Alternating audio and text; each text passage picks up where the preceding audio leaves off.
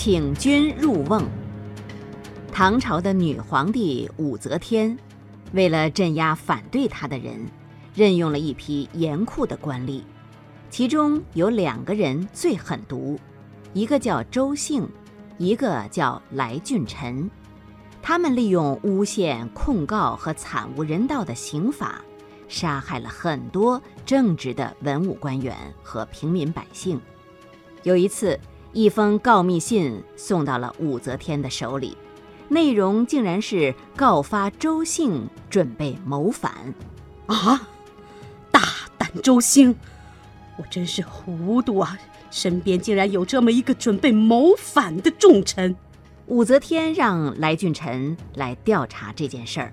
来俊臣虽然接了圣旨，但心里却泛起了嘀咕：“嗯，这事儿可是有点棘手。周兴是个狡猾奸诈的人，就凭借一封告密信，哪儿能让他说实话呢？可是，这万一查不出结果，上面怪罪下来，我来俊臣也担待不起呀。”这可怎么办呢哎，有办法了！有一天，来俊臣准备了一桌丰盛的酒席，把周兴请到自己家里，两个人边喝边聊。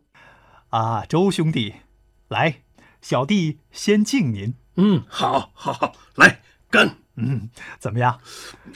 啊，不错，不错。小弟啊，今天准备的酒菜还合周兄兄的胃口吗？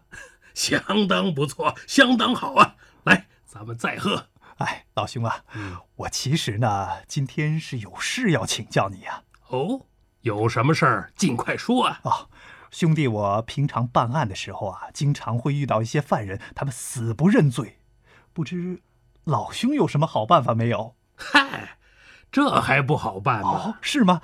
那请周兄快快指教。我告诉你啊。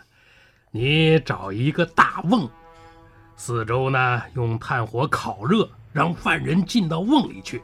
你想想，这样的酷刑，还有什么犯人呃不招供呢？嗯，对呀，我怎么就没有想到呢？来人呐，给我抬一个大瓮，按照刚才周大人说的那样，在四周点上炭火。是大人。来俊臣的家丁按照周姓的说法。抬来一个大瓮，在四周点上炭火。